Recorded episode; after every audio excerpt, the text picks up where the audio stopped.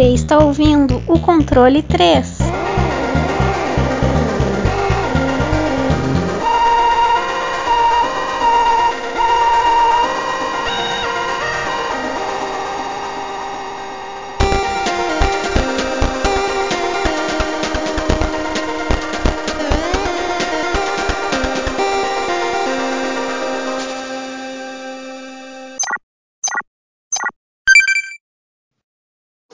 Boa noite! Boa noite. Boa noite. E depois da gente ficar ter falado meia hora, eu vou ter que editar essa porra agora que eu lembrei. É, É é só só. cortar o começo, mano. É. É só cortar o começo, pô. Cansado. Bom, é isso aí, galera. É isso aí, mais um programa. Daquele programa, ah, você vai chegar e vai falar, ah, vou ver um jogo. Não, meu, pá, tome na sua cara, são três. Três jogos dessa. desse nosso. O que que é o negócio? Nossa, as coisas me dá branco no cérebro. Podcast? Não, não é podcast. Podcast eu eu sei que eu tô fazendo um podcast. Ainda bem. Quadro, quadro, um quadro. Ah, um do, quadro. do nosso programa. É que eu tentei us- ó, procurar alguma palavra difícil, daí as fácil sumiu.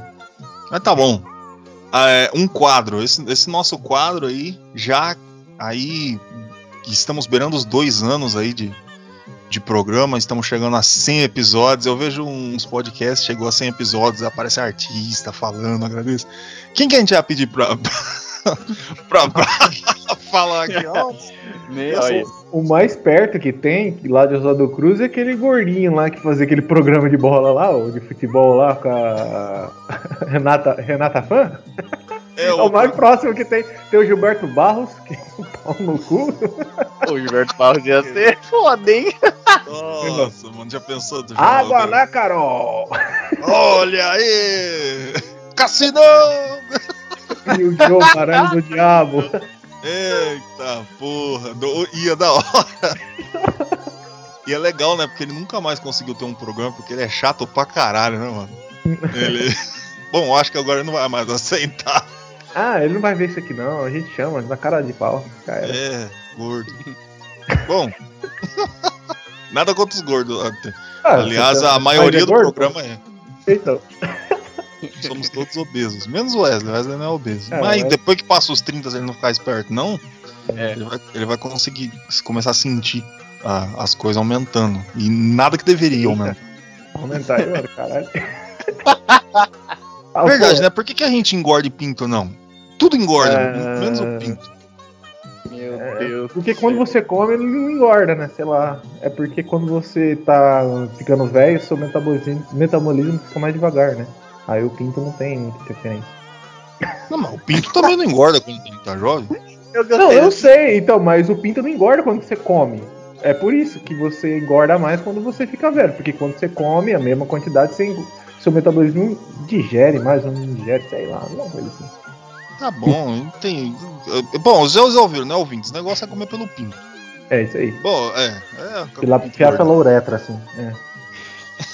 Que coisa medonha. é assim que eu gosto. Já falando de coisa medonha, senhor Wesley, você está bem? Eu sou medonho? Não, eu só tentei dar uma. A minha vida é medonha? Ah, de todos nós brasileiros. É, de todos nós, né? É, só de você ser. O Brasil é medonho. Brasil, é, não, beleza. Bom, eu tô bem né, nessa medonhidade daí toda, eu tô bem. Eu tô bem. Tamo aí. Devia estar na bandeira do Brasil, Tá escrito chovendo um pouco, mas dá pra fazer tão de boa. medonho. É. No lugar de, de, de ordem e progresso. É, chu- churrasco mesmo. Bom. É isso aí, senhor Francesco, e você? Você, você que tava aí nos ensinando como é que engorda o pinto, como é que o senhor está? Ah, cara, tô bom, mano. Tô vivo. O pinto não engorda. E é isso aí. Tem que aceitar, né? Tristeza É, depois. É isso aí, cara. Tá certo. Tá bom, é isso aí mesmo. Bom, tá aí. Todo mundo feliz, todo mundo bem. E. Palavra muito. Feliz é uma palavra muito forte, né? É. Vamos controlar. E ele tá, tá vivo. Acho que isso é importante, né? Que esse, enquanto a gente tá vivo, a gente tem esperança. Às vezes não. Mas estamos aí agora com o nosso querido programa. Qual é o programa que a gente tá, tá fazendo hoje, senhor Wesley? Bom, vamos fazer o nosso já clássico especial Hidden Gems 1.5 Final Mix, versão 3. Com Knuckles. Com é Knuckles. isso aí. É. Bom, tá aí. Hidden Gems, onde colocaremos três joguinhos aí.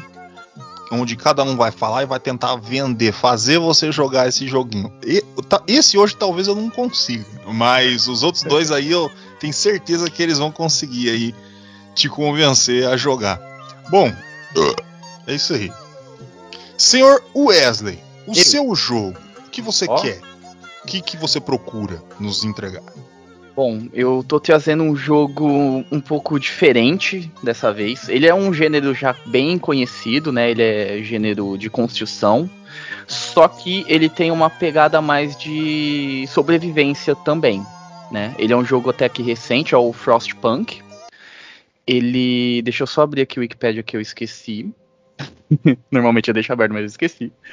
É, A desenvolvedora é a é, 11 Bits Studios, ou 11 Bits Studios, é, publicada pela própria. Ele, tem, ele foi lançado primeiro para computador dia 24 de abril de 2018. Depois vem uma versão para Xbox One e PlayStation 4 em 19. Tem uma versão para iOS que eu nunca vi, não sei que é, o que, que é, como que é.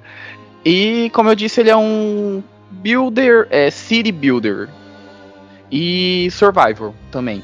Ele é single player e vamos lá. É, eu vou contar um pouquinho da história dele. Ele é uma história bem simples, bem rápida.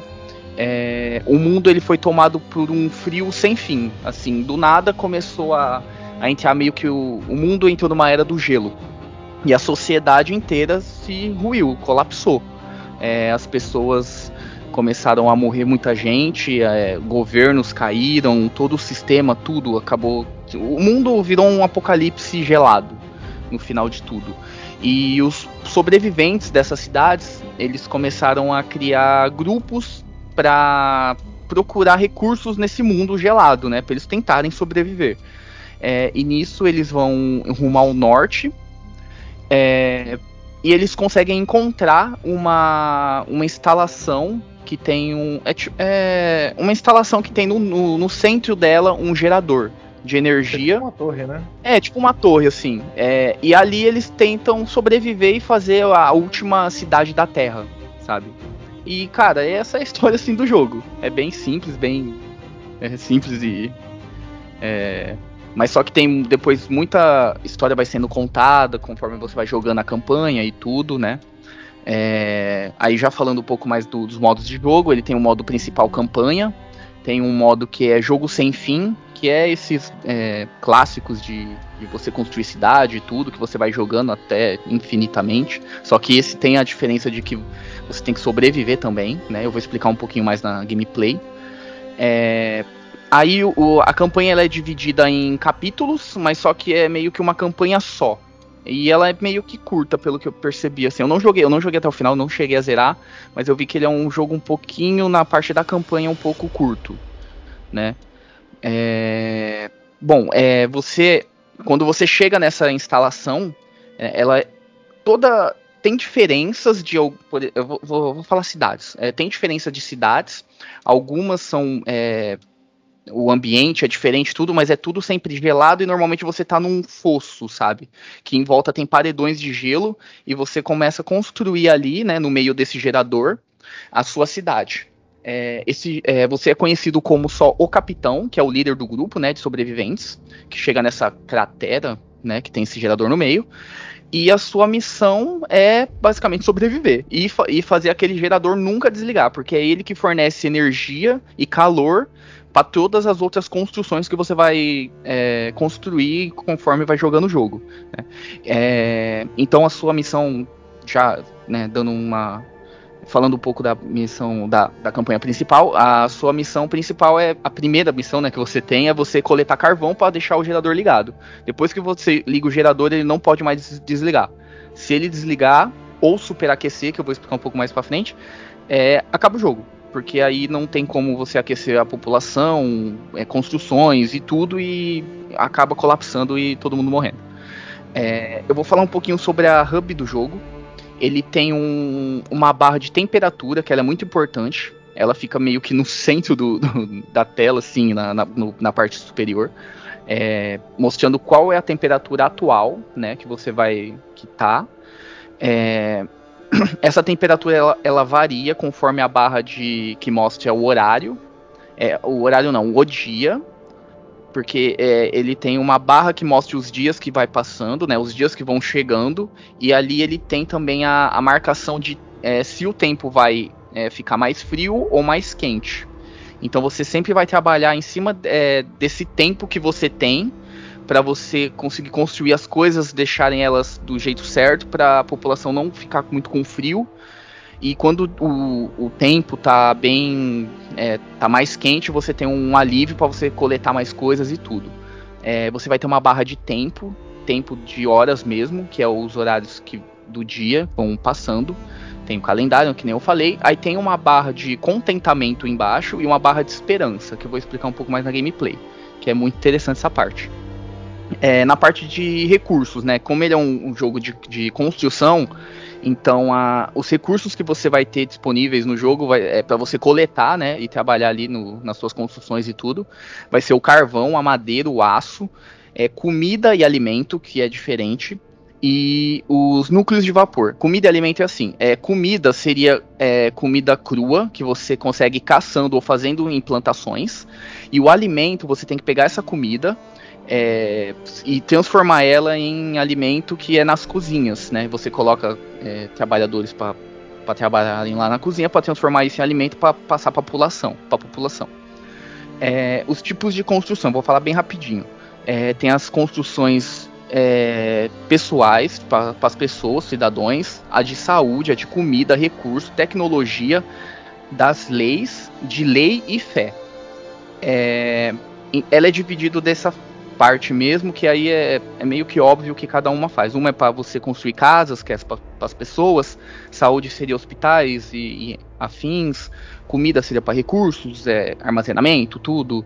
Essa parte de recursos também para você colocar armazenar, é, construir alguma é, é, siderúrgica que tem essa parte do aço, enfim, a tecnologia para melhorar tudo. E a parte de lei e fé eu vou falar um pouco mais para frente, que é um, um outro é, sistema do jogo. É, ele tem a árvore de tecnologia, né? Que você que é, é, o básico de qualquer jogo de construção. Você começa a desbloquear ali é, novas construções, melhoria nas construções, você acelera a coleta de recursos, enfim. É, ele tem um sistema muito legal que é a, o livro de leis. O que, que são esses livros de leis? Esse, essas leis, né? Ela é dividida em duas partes, que tem a adaptação, que é meio que a, a primária, que você vai, vai trabalhar nela primeiro, e depois tem o de propósito. Essa de adaptação são leis que você. É, cara, tipo assim, tem uma lei lá que você pode escolher se você quer que crianças tenha, é, que tenha trabalho infantil ou que essas crianças são colocadas na, em abrigos, entendeu? Então, se você é, escolhe um caminho, você já não pode mais escolher o outro. Naquela campanha que você tá. É, tem, e tem vários, tem hospital também, por exemplo, se você vai querer um tratamento intensivo para os doentes, ou você vai querer tipo, fazer uma triagem primeiro, e cada escolha que você tem sempre tem uma consequência. É, por exemplo, esse da triagem, você diminui o tempo de espera no, no hospital, por exemplo, só que uma certa porcentagem pode acabar, tem a chance de morrer nessa triagem, porque é uma triagem que vai passar ali, o médico vai olhar, vai mandar para casa, às vezes o cara não tá bem ele acaba morrendo.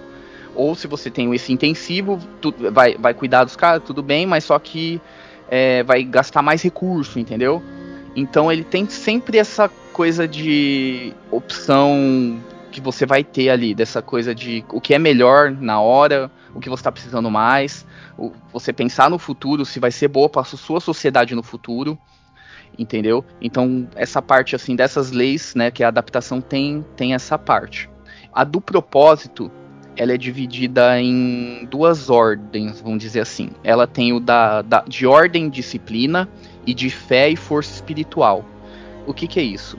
Como eu tinha dito, tem aquela barra de de esperança e de, é, e de descontentamento. Quando a barra de esperança está muito baixa ou chega a, a, a zerar, essa parte de esperança é o quanto a sua população tem esperança de sobreviver.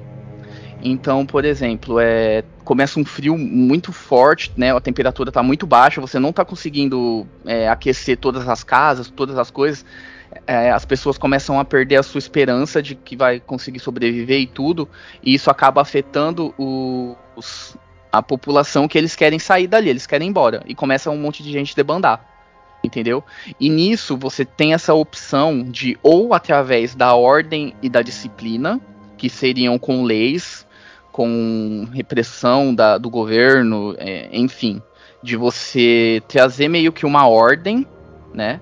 Você, e, e, nisso você tem os dois caminhos dentro desse de ordem e disciplina, que é você ser um pouco mais rígido, para as pessoas meio que terem medo, entre aspas, e fazer leis duras, né? Ou você pode ter uma outra que é com é, ser um pouco mais gentil, dando mais recurso, enfim. As duas acabam levando para o mesmo caminho de, de, de ordem, ou através da fé e da força espiritual, que seriam você construindo igrejas, tendo aí dentro dessa parte também tem a linha de você fazer uma coisa mais como eu posso explicar? É tipo ser um pouco mais rígido nessa parte espiritual, que isso vai mudar também a forma que como eles vão aceitar ou não. Se tiver tendo, por exemplo, um, pro, um protesto violento, você pode criar soldados da fé para interferir. É, mu é muito louco, mano, é muito da hora.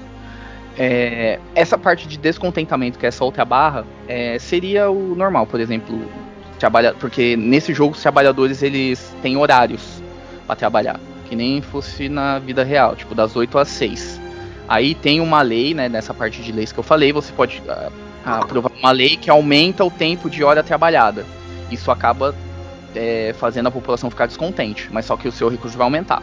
Mas só que aí chega uma hora que a população chega até você e fala que está descontente. Que você precisa fazer alguma coisa, tem que diminuir. Então, até um certo período, você tem que diminuir as horas trabalhadas para essa população ficar contente. Meu, então é isso. É meio que a sobrevivência do jogo é você estar tá ali conseguir conciliar o que a sua a sociedade, a população quer, com o, frio que está vindo, com a falta de recurso.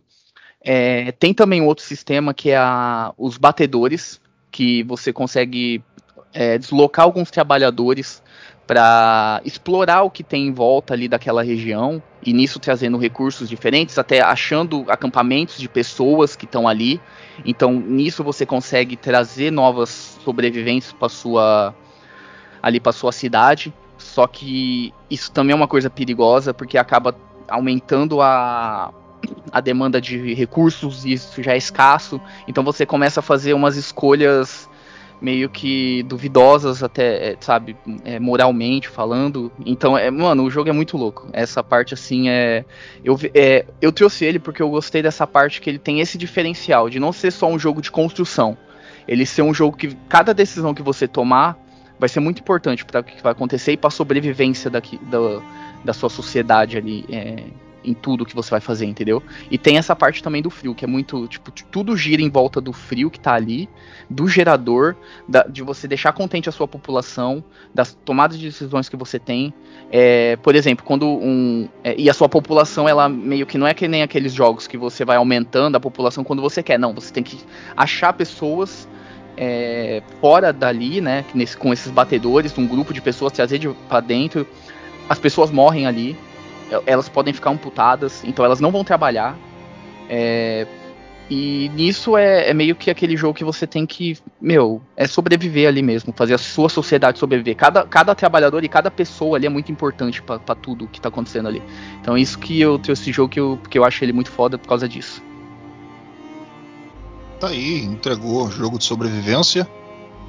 Frostpunk, sobrevivência e construção. É isso aí, eu me vejo muito. Apesar que se eu estivesse num mundo frio, eu estaria mais feliz. porque eu não aguento mais calor, cara. É, mas é muito frio. Tipo assim, ó, é, no jogo, quando tá é, uma temperatura boa, assim, no jogo, é menos 30. Show. menos. Acho que nem. Eu nunca vi menos 20, eu acho. Mas eu acho que o, o mais quente que eu vi foi menos 30. O mais gelado que é que começa a ter tempestade, você não pode mandar trabalhador nenhum fazer nada. Tipo, naquele período você tem que ter recurso guardado pra você fazer só a sua população sobreviver. Aí eu acho que é menos 70, menos 80. Que delícia. Bom, a minha barra de esperança tá lá embaixo. Então eu. E quando eu joguei, eu. Você tá ligado? Quem me conhece sabe o jeito que eu vou jogar. Eu, eu fui no medo. O negócio é repressão. É. Ah, não, que o cara, ah, vai, vou fazer, vai fazer o caralho, meu amigo. Você vai cair, vai trabalhar. Comigo é. É, ele Que tem um- funciona. É, ele tem um bagulho muito de é, é, escolha moral também, né? É muito foda. E cada escolha tem uma consequência no futuro. Se você quer, ó, por exemplo, a primeira vez que eu joguei, eu habilitei aquela lei de você colocar trabalho infantil. Você- Isso. Porque. Mas só que isso afeta, por exemplo, no futuro, se você coloca as crianças no, no abrigo, elas podem ajudar médicos ou engenheiros. Então isso já é uma coisa a longo prazo. Mas a curto prazo aquilo foi bom pra mim, porque eu conseguia pegar mais recurso mais rápido. Mas aí as crianças têm o risco delas ficarem mais doentes. Então, meu, ficarem- delas ficarem mais doentes. É mais fácil, né? Então tem toda uma escolha ali que você tem que fazer na hora e é, é muito foda. Certo, isso aí tem que botar pra trabalhar. Tô brincando, gente. Isso aí é só no Frostpunk. Isso aí é só, em- é só na, no jogo. Contra trabalho infantil, isso aí. Que o controle 3 é contra esse tipo de coisa. Bom, é, vamos a- ao Sr. Francesco. O jogo do Sr. Francesco nos diga aí o, o que tu escolhes e o que tu mandas aí pra gente. Bom, é, meu jogo ele é um jogo que é, eu acho que até meio conhecido assim dentro do, do Super Nintendo, né? Que é o Blackthorn, né? Que é um jogo que é inspirado aí na gameplay, muito inspirado na gameplay de Prince of Persia, né? Prince of Persia, que é um jogo aí que você é, é o 2D, né? Você sobe, tem bastante plataforma, só que o que muda, como o Prince of Persia fez a mudança dentro desse gênero, é com um movimento realístico, vamos dizer assim. Então o personagem ele tem um peso, então você para subir não é aqueles pulos exagerados que nem a gente costumava ver em jogos tipo do Super Mario, essas coisas. Ele tem uma, uma jogabilidade um pouquinho mais é, realística, vamos dizer assim. Então você sobe, desce de ladeira, de ladeira não, de locais assim, de, de beira, de, de parede, essas coisas. Falando, é, falando agora um pouquinho sobre a história do Blackthorn, né? O Blackthorn é um jogo, né, que ele passa num mundo distópico, né? Que é, tem um cara de cabelo comprido com a 12, mas até lá eu vou explicar a história do mundo, né? Que é o mundo de Tu. Era um mundo pacífico, pelo menos foi séculos atrás, quando apenas era habitado por um tipo de raça. Olha só que, que seletista do caralho onde viviam em uma, em, em uma monarquia, onde o filho mais velho assumia a bronca, até que a nona geração nasceram os gêmeos. Então tinha uma monarquia, nasceu o, o, o monarquia, caralho. É, nasce o príncipe e vira rei. Aí teve uma, uma, uma, uma geração, a nona, que nasceu os gêmeos. Aí fudeu, né? Qual que vai ser o rei? Aí eles começaram a fazer vários testes e sem sucesso, né? Para decidir quem que era o mais é, hábil a, a, a, pegar o trono, mas nenhum deles era tipo. É, eles, eles eram muito pareáveis, assim, muito iguais. Então, é, teve uma vez que os dois e o rei partiram para o deserto das areias do Lamento. É, um deserto lá que os caras foram para uma aventura, né?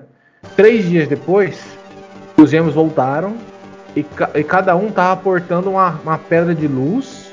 Um tava com uma pedra de luz e o outro tava com a pedra das trevas. E falaram que o pai deles tinha morrido, né? É, no deserto. Depois desse dia, depois desse dia, é, todo mundo começa a separar.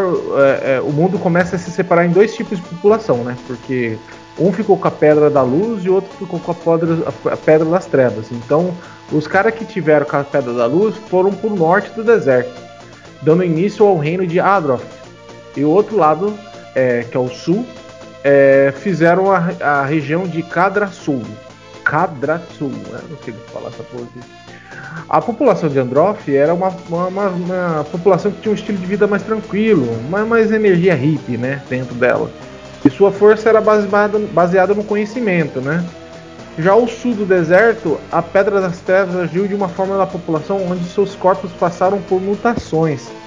E lá ele, ele reinava, era um tipo da porrada, bomba e o bagulho era louco lá, tá ligado? O bagulho não tinha reino, não era essas frescuras do Adrof.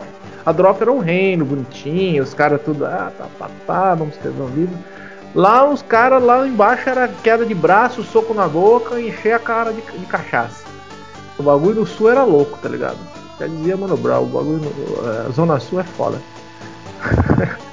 Até que um dia, a quebrada do sul, um maluco chamado Sarlacc ficou puto e queria lembrar na porrada o pessoal do norte, aqueles bandos de playboy do caralho que tinha uma vida ganha, o pessoal vivia na. E o pessoal do sul, do sul vivia na merda, cara. Os caras lá do norte tinha tudo cheio de floresta, cheio de recursos, e os caras moravam na merda, velho.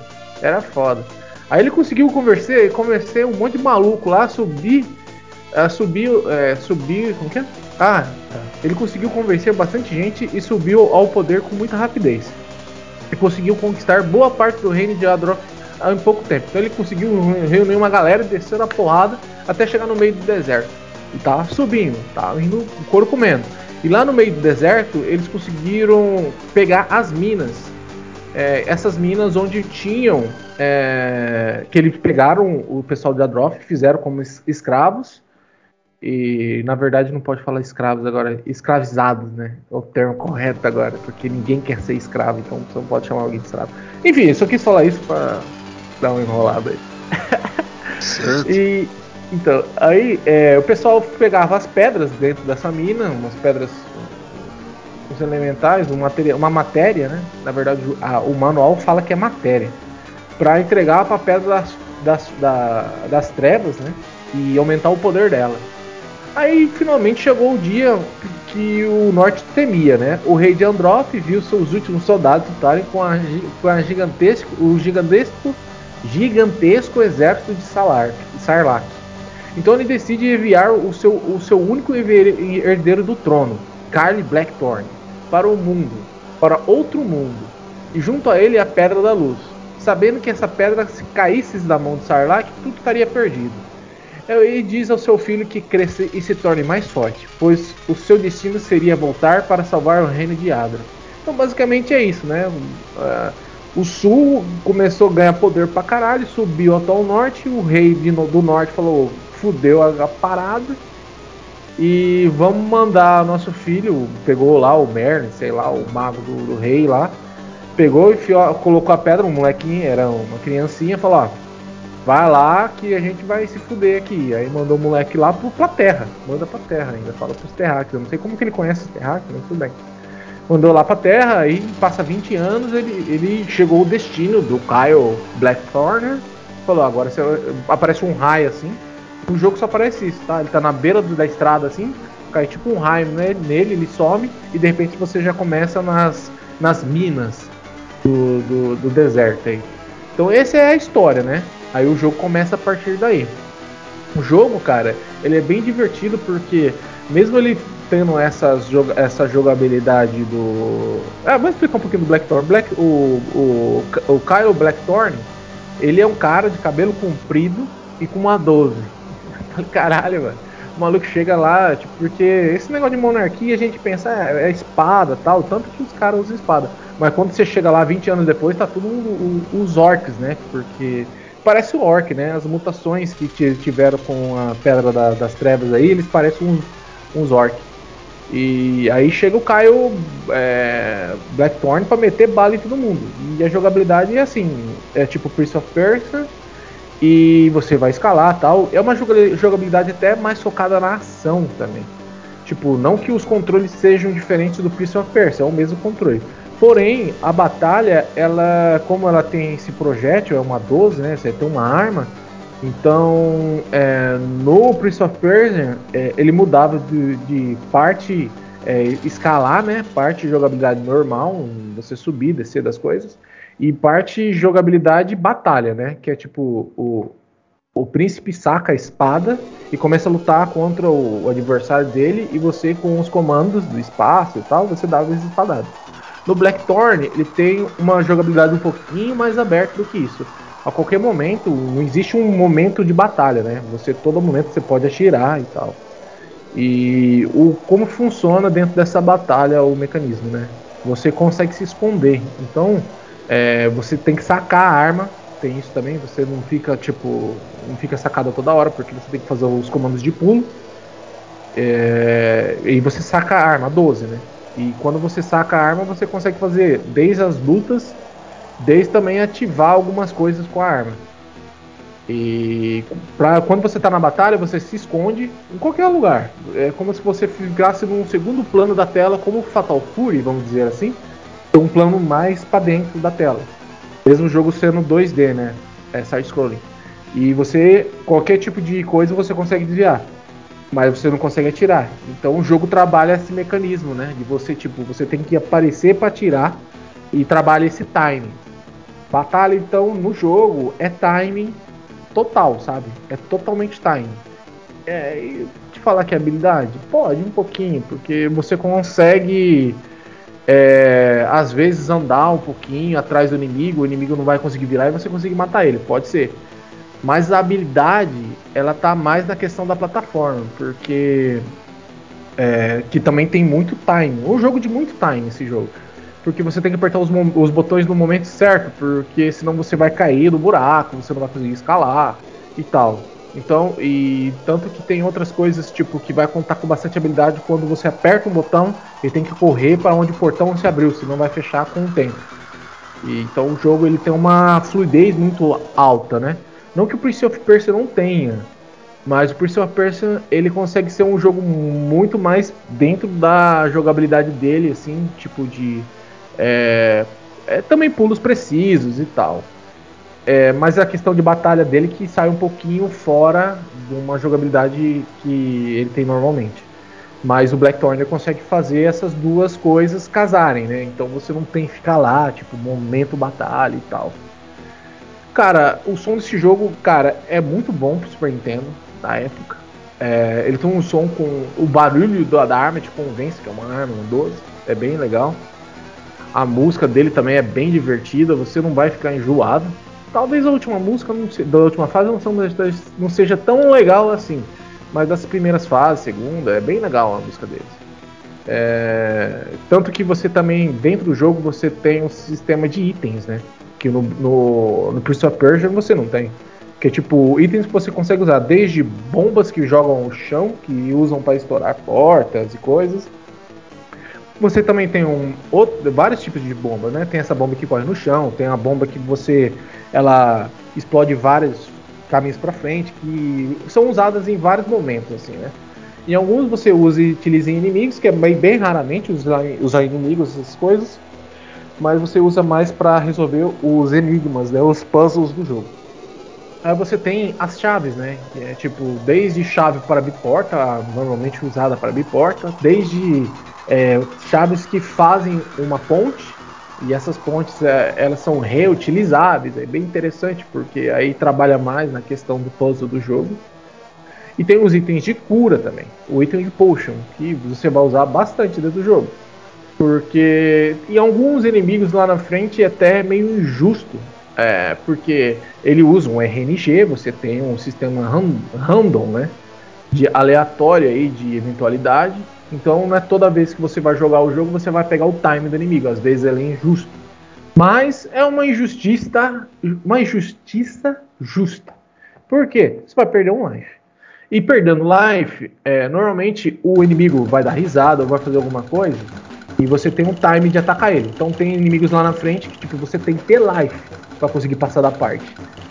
É, porque o inimigo atira toda hora e ele é muito rápido. Ele também ele esconde para dentro, tá? eu acho que é outro detalhe que eu esqueci de, de, de, de, mencionar. Então aí você tem uma jogabilidade bem interessante dentro do jogo, cara. Por causa desse quesito. Já que o Prince of Persia no sistema de batalha é igual do começo ao fim, é a mesma coisa. É, você vai passar das coisas tal, é, quebra-cabeça, plataforma, como o jogo Prince of Persia já oferece já. E você vai ter também os gráficos, os gráficos são muito bacanas, né? Você vê o personagem principal, parece um índio, cabelo comprido, metendo bala em todo mundo, da hora, bem foda. É, o pessoal até falava, nossa, da hora, o cara é maneiro, porque na época é, o rock ele era mais evidente na, nos anos 90, assim, os eu acho que é mais 80 por 90, assim, ele tem essa irreverência, pelo menos aqui no Brasil, né? Ou pelo menos no grupo onde eu vivia, né? na cidade que eu vivi. O rock ele era.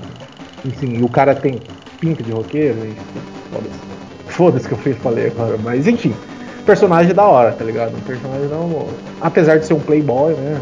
Toda essa conversa aí que a gente tá. É, monarquista, que a gente tem aí agora vivendo no Acre, tem até monarquista no Acre, cara. É incrível, né? Como o Brasil é um lugar maravilhoso.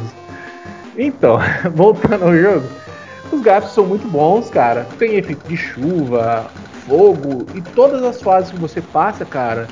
Mesmo ela utilizando, é, tipo, você vê, você consegue diferenciar as fases por cores, né? É interessante como os jogos antigos faziam isso, né?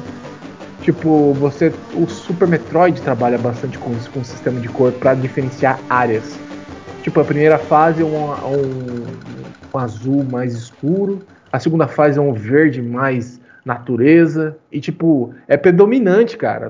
Você tem os elementos, né, de outras cores dentro, mas você trabalha uma cor predominante dentro do do, do, do- jogo para dar um- uma diferenciação de fase. É interessante que o jogo trabalha com isso também. A última fase é uma fase mais com fogo, normalmente é assim, né, quando é um calabouço, um, um castelo do mal, tudo meio arro- arroxeado. E usa, usa o sistema de cores para identificar as coisas, isso que eu quero dizer. Então é bem agradável aos olhos. Cara, da questão de jogo, a jogabilidade vai ter um. Eu não sei se é interessante falar isso, mas você tem um botão Y que corre, o B ele pula e atira, dependendo se você tiver sacado ou não a arma. O A ele saca 12, o X usa os itens, o LR você troca os itens. Ele usa um sistema de password, então é um password de quatro letras, então é bem tranquilo. Você que tem preguiça, você consegue chegar ao final do jogo rapidão, não tem vidas, você consegue viver, é, continuar o jogo toda vez que você morrer. É um jogo interessante porque trabalha a questão de puzzle, né? E, e timing, cara. É um jogo muito legal.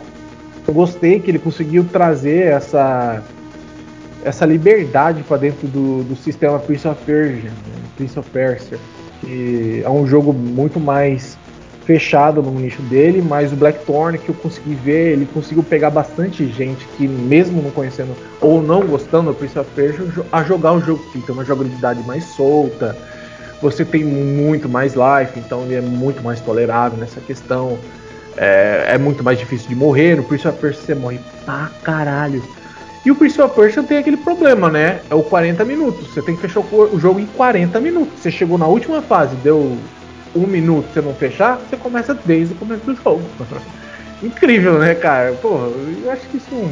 Bom, é jogos, é jogos antigos, né? Eles trazem uma temática e tem que trabalhar nessa temática. A precisa tem que ser salva em 40 minutos? É 40 minutos, meu irmão. Não vem com essa porra desse negócio. Ah, passou dessa fase, passou alguns minutinhos. O cara ficou 5 horas dentro da primeira fase, tá ligado? Era interessante isso. Mas nesse jogo não tem. É, eu falei pra caralho, eu dou a palavra a vocês. O jogo é bom, joga o jogo. Pode emular, tá, gente? Vai comprar o cartucho original. Nem sei se vocês têm Super Nintendo, mas se vocês têm, tem um cartucho original, bom pra vocês. Tá certo. O, o- Gostei da, da, da crítica aí, né? A monarquia do Acre. E. Mas é tudo nosso, né? Tudo Brasil. É isso aí, mano. E ao. Os 40 minutos do Prince of Persia, eu adoro isso. Eu, eu, eu, eu O vejo sofrer, mano. eu gosto, eu sou maso. Os indie, é, quando eles fazem essas paradas aí que dificulta violentamente, cara, eu falo, pô, é isso aí, é isso aí, caralho. Bota, bota pra suar. E. Mas é, é eu que sou idiota mesmo. Às ve- Eu sei que na maioria das vezes isso afasta a pessoa. Mas é isso aí. Bom, agora vou falar do, do meu jogo, hein? Agora, cuidado, tô, ó o papel, ó. Peguei o papel. Eita, nós. Bom, eu tinha pensado num jogo, aí eu falei outro, aí eu cheguei agora e eu resolvi que vai ser outro. Por quê? Porque o, o que eu quero trazer aí é, é as, as gemas ocultas. Eu quero tra trazer memórias aí para esses, esses nossos queridos ouvintes vai falar: Ah, eu joguei isso aí, hein? Ah, daí eu falo: É, jogou mesmo. Então, que jogo que eu vou trazer? Eu vou trazer o Slenderman The Eight Pages. Olha aí que beleza. Eita. Aí. Olhou. Jogar, Ah, Joguei muito. rapaz. Eu desconheço alguém que não jogou essa desgraça. O. Mas. O gordo me obrigou a jogar esse jogo. Vai jogada. E o Chesco, o Chesco, ele. É que agora ele já é um, um, um senhor, né? Então, é, hoje a gente fala, mas o Chesco Não antigamente. importa era- mais nada na vida. É, já morreu por dentro. Já tá morri interno, podre. internamente. onde ele já tem raízes na cadeira. Ele já, já se entregou. Eu- Seja quem for, de cima ou de baixo, só me leve. Bom, é isso. O negócio é o seguinte. Aí eu lembro que eu coloquei, deu Chase, joga essa bosta aí. Ai, de terror, não tenho medo de terror, não. Não tenho medo, não.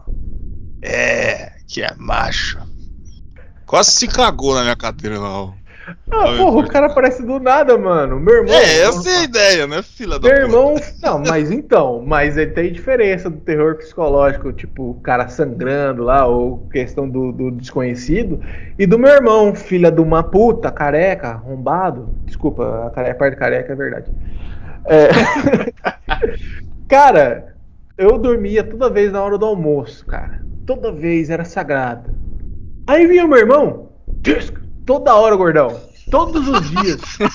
Eu peguei pira dessa porra de levar susto por causa desse filho da puta. Aí qualquer jump scare, cara, eu fico puto, velho. E é isso. É por causa disso que ele é arrombado lá. Ele tem, o Chase tem trauma de jumpscare, tá aí. É. Chegamos aí no 90 episódios aí de, de controle descobrir. 3. Descobrimos aí que o Francesco tem trauma de jumpscare. No episódio 180 eu vou revelar outro segredo. Já vou- Hum. Olha Se eu lembrar, né? delícia. Vai demorar um pouco. Ah, não é bem um segredo, né? É um detalhe da minha vida, né? Sei lá. É só pra. Aí, ó. Ui. Ai, meu Deus. Vamos. Vai lá, Tá vai lá. Prometi, 180, eu tô até marcando aqui. Eu vou colocar na parede, que na hora que a gente chegar no 180, eu quero saber qual que é o, o maior segredo que o, que o Francesco Ah, esconde. maior, maior, calma aí. Não, Ah, ia tá eu falei, escondendo. um segredo. Cara misterioso, né? É, o cara é misterioso. Não tem É o- nada escondendo, não, caralho. Toshido Mask do controle 3, é o Batman. Nossa. Eu sou o Batman, ele chega no 180. O Batman é Bom. um playboy. Quem gosta de Batman? Isso aí, eu também não Ah, gosto do eu- Batman, não. Eu também não gosto, não. Quem gosta do Batman é o Wesley, o Wesley gosta. Eu gosto do jogo. É, é playboy. Aí. O. Aquele Playboy lá. Isso aí, o negócio é o seguinte: Slenderman The Eight Pages. O Homem Magro das Oito Páginas. Pra quem não sabe inglês aí, né? Bom, o, a produtora Parsec Productions usou o motor Unity Pro nas plataformas Windows e OS X, OS X, aí pro, pra galera do iMac. Gênero Survivor Horror, modo jogo single player. É simplesão, aqui é só felicidade. Aí você fala, ah, mas gordo, você traz um jogo que dá pra durar 5 minutos aqui por Hidden. É exatamente por isso. Bom, vamos lá, vamos se aprofundar aí na questão. O. Primeiro vamos tentar entender quem é o Slenderman, tá? Antes de qualquer coisa. Slenderman, ou em português, homem esguio, ou um magrão, né? Um homem esguio, magro, fininho. Ele é um personagem fictício sobrenatural que se originou com uma creepypasta na internet, criado pelo usuário Eric Knudsen, Knudsen, deve ser isso aí, também conhecido como Victor Surge, que era o nome dele na, na, nas redes, nas webs, no fórum de discussão Something Awful em 2009. Ele é descrito como semelhante a um homem magro, não o Eric, o Slenderman. Ele é descrito como semelhante a um homem magro, anormalmente alto, com uma cabeça branca e inexpressiva. Eu, né? E veste um terno preto. Eu não vejo um terno preto, então não sou eu. Histórias do personagem comumente apresentam-lhe como um perseguidor ou sequestrador de pessoas, principalmente crianças. Slenderman não se limita a uma única narrativa, mas aparece em muitas obras díspares de ficção, em sua maioria compostas online. Ou seja, ele foi um. O Slenderman é uma parada, cara, que ele aconteceu na internet. Ele foi escrito aqui pelo, pelo cara, pelo Eric, das pessoas foram usadas como história. Virou uma creepypasta enorme de gente que realmente acreditava que o Slenderman ele, ele realmente existia. O... É, o Slenderman é a, é a loira do banheiro da internet. Exatamente, é a loira do banheiro americana. O... Aí os caras fizeram essa loira do banheiro aí deles aí e o povo acreditou em massa essa saca aí e levou essa creepypasta porque o Slenderman ele foi muito bem escrito, foi muito bem bem elaborado ali e ficou muito legal, cara. E, e como ele já era conhecido, não é à toa como ele chegou como jogo e adentrou a internet. Porque o Slenderman ele já tinha espaço, só precisava do jogo. Daí os caras da Parsec Productions foi lá e fez. O deixando um detalhe que a versão beta do jogo, volume 0.9.7, teve 2,1 milhões de downloads pelo site Atomic Gamer. Isso sem contar de jeito nenhum todos os downloads via torrent e outra, outras formas é, de, de, se baixar. Ele, ele virou uma febre na época que ele, que ele apareceu, saca? Bom, a história é assim. O objetivo do jogo é, ele é bem simples. Como o próprio nome fala, Slenderman The Eight Pages, você tem que encontrar oito páginas em uma floresta à noite, que é uma puta de uma ideia errada, né? Supostamente deixadas por uma vítima. O jogador não tem nada para se defender ou atacar, apenas uma lanterna vagabunda que fica sem bateria rápido. Você tem que encontrar logo essas oito páginas, porque você vai ficar sem bateria e não vai enxergar nada. O, somente após pegar a primeira página, o jogador começa a ser perseguido pelo Slenderman, que é um homem sem rosto de terno que é capaz de esticar os seus membros. E, os braços, vamos deixar claro. Quando o Slenderman se aproxima, a tela do jogo fica com estática, saca? Como uma TV sem sintonia. A cada página coletada, a dificuldade do jogo aumenta junto com o som após coletar as oito páginas. Slenderman captura o jogador, terminando a partida. Ele vai terminar mais ou menos do mesmo jeito. Por quê? Porque na base ele é um jogo beta. Ele foi feito curto, ele foi feito corrido. Só que ele espalhou. Por, por todos os motivos que eu, que eu tinha falado. O gráfico Cara, ele é um bocado abaixo do PlayStation 2, um pouquinho acima do PlayStation 1. Ele é bem basicão mesmo. Ele é bem simples, mas ele entregou a atmosfera necessária para aquilo que ele estava querendo propor. A música também com um necessário. Ele traz o conceito de ser perseguido a todo momento. Com a música você vai iniciar de uma forma, ela vai aumentando o seu ritmo enquanto você vai coletando as páginas. E ele vai trazer o jumpscare no nível altíssimo, saca? Aí o que acontece? O, a gameplay do jogo, que é tudo que foi comentado anteriormente, né? Ele é uma chuva de jumpscare, cara. Ele é em um, um total ambiente de terror. Hum, é aí é que eu vou tentar comentar. Lembra quando a gente tenta falar do jogo, daí eu entro em defesa, daí eu entro como advogado diabo. Porque vai ser assim, saca? Muita gente vai simplesmente subestimar o jogo por causa da, da simplicidade. Dando a entender que vai ser só mecânica de jumpscare. Eu tinha isso aí, ó. Eu, eu, ó, eu escrevi aqui já prevendo. O... Mas ele traz esse elemento de ser completamente indefeso e perseguido. Que foi usado várias e várias vezes em outros jogos após o sucesso do Slenderman que é antes, para você ter um jogo de terror, você tem que ter um cara com uma arma, alguma coisa que ele vai se defender, que ele vai tentar combater aquilo. O Slenderman entregou a ideia de que você não tem como se defender. Você só pode fugir. Isso aí foi usado a, a rodo. A Outlast está aí para mostrar como isso também foi utilizado, que é a ideia de você ser completamente indefeso em um jogo. E eu acredito que ele não é só jump scare, porque a maioria das pessoas, principalmente do, do que fala que eu, essas coisas, você torna a apreensão de que você vai tomar um jump scare. Porque você pode tomar um jump scare simples. Vocês lembram do todo mundo lembra do, do, vídeo onde você vai ver que vai tá num, numa estrada, tem um carrinho vermelho andando, e do nada aparece a cara de um zumbi. E tipo, você vai tomar um puta susto, mas na segunda vez você não vai tomar. Porque você já sabe o que vai acontecer. A ideia do Slenderman é que você vai ter uma música propícia, um objetivo propício, em um ambiente propício, você sabe que você vai tomar esse jump scare. A cada vez que você pega essa página, maior a chance de você tomar esse jump scare. E você fica com o cu na mão de você tomar esse jump scare. E, obviamente, você ficar jogando, jogando, jogando, jogando, jogando, uma hora você tá cagando. O Slenderman vai aparecer e vai falar bom dia. Mas você sabe, você tem noção que você vai tomar um cagaço, que ele vai aparecer na sua frente do nada. E. Ou seja, isso faz parte do terror psicológico. O, porque também tem muita coisa que tenta trazer terror psicológico e não consegue. Porque. Que nem, por exemplo, filme. Bom, se tem uma coisa que, se eu for fazer alguma coisa envolvida com terror psicológico, é não colocar gore. Eu, eu acho uma tripa, sangue, essas coisas, eu dou risada. Cago de dar risada. Pra mim é American Pie.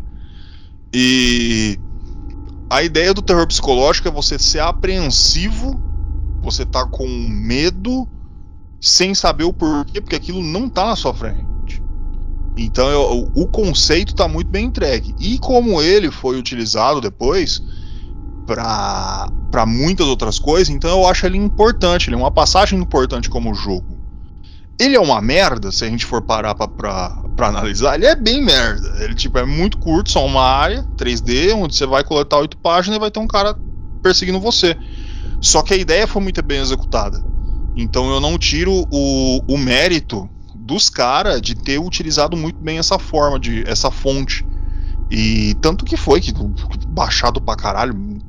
Na época não tinha nem streaming. E o jogo ficou gigante. Imagina se tivesse os Twitch da vida aí bombando, o nego ia se acabar. Bom, é isso aí. O que eu, eu tenho entregue é curto, rápido, grosso e cabeçudo. Alguém tem alguma é, pergunta? Não, só queria comentar um adendo sobre essa parte aí. Ele acabou fazendo escola em muitos jogos de hoje em dia. Porque tem muitos jogos desse estilo de jump scare nessa mesma pegada. De você coletar itens e tem alguém te perseguindo, né? Um monstro, alguma coisa. E, meu, tem a rodo e, e, é um prato cheio, que nem você comentou, pra, pra stream, né? Porque o pessoal gosta de ver esse tipo de, de conteúdo. O pessoal tomando susto, sabe? E tem muito jogo, assim, muitos jogos genéricos dessa pegada que eu acredito que seja o Slender que, que acabou criando esse, esse estilo, assim, de jogo mais Nesse estilo mesmo, porque é a mesma coisa. A maioria desses jogos é ter algum item, alguma coisa e um alguém te perseguindo. É isso. É. O ó quantos apareceu aí que a gente até jogou. É, e... a gente jogou. É, qual que é o nome do jogo que esqueci agora? Nossa, também esqueci. A The Saved, alguma coisa, é, algo assim, sei lá. Ah, Você Devor. Que... É, Devor. Tem que ficar colhendo coisa, pegar rato, pegar pedaço de feno, essas coisas, sei lá, pra você fazer o bagulho do satanás lá e conseguir ganhar, vencer o jogo, né? Ninguém vence, né? Na verdade, com o cu na mão, de, chorando, é, mãe gritando, criança correndo, é isso aí. Mas, tipo, você vê que essa fórmula que o Slenderman trouxe é seca, ela é bem seca, você não tem uma profundidade. E a galera gosta, principalmente para jogar com os amiguinhos. E, oh, e outra coisa, ele tem o Slenderman The Arrival na Steam, eu comprei, eu baixei por causa que eu, eu gostei do clima do jogo. Falei, esse aqui deve ser do caralho. O fato de ter história estragou tudo. Não queria ver história, mano. Eu queria sair correndo e cu na mão. É isso aí. E aí colocou uma história, alguma coisa por trás, a pessoa que foi, não sei o que, ficou um chato pra caralho, mas a, a galera até gostou, tem umas notas positivas lá. Mas é isso aí, eu acho que o, o, esse, essa ideia que ele trouxe, que tem coisas antes? Tem, mas seco que nem ele fez, não. Aquilo é muito seco. Você simplesmente se encontra com um maluco ali na tua frente e você, dá, você começa a gritar. É isso aí, e, e as coisas acontecem. Bom, é, tá aí meu jogo entregue. Vocês viram que eu tentei convencer, eu fiz o meu máximo. Entreguei tudo de mim. Bom, vamos às notas? Podemos nos entregar a, a dar as notinhas aí para os vossos joguinhos? Vamos. Vamos lá. é isso aí. Vamos começar com o Frostpunk, senhor Wesley. Fala tudo que você não nos escondeu aí, não deixa por episódio 180 não. e manda aí para nós. Beleza. É, eu acabei não comentando, esquecendo, eu fiquei tão focado na gameplay do gráfico e da música. É, o gráfico dele é um 3D bem. É, é, o, o, jogo é recente, de 2018, então o gráfico dele é muito bom.